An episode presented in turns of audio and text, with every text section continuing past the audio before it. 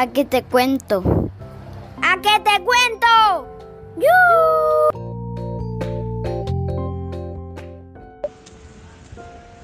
El nuevo amigo.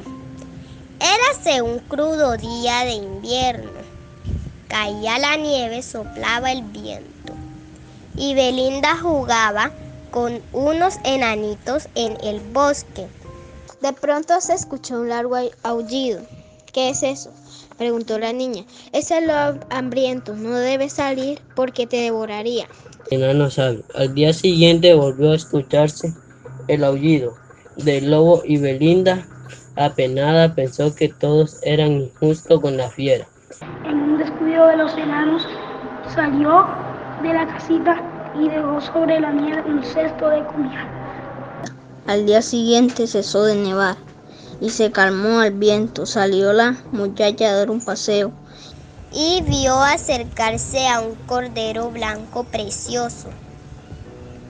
Hola, hola, dijo la niña. ¿Quieres venir conmigo?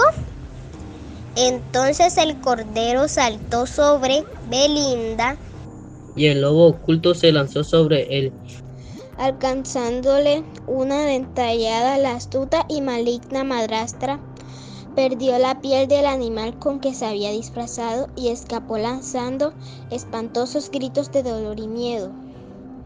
Solo entonces el lobo se volvió al monte y Belinda sintió su corazón estremecido de gozo. Más que por haberse salvado, por haber ganado un amigo. ¿A qué te cuento? ¿A qué te cuento?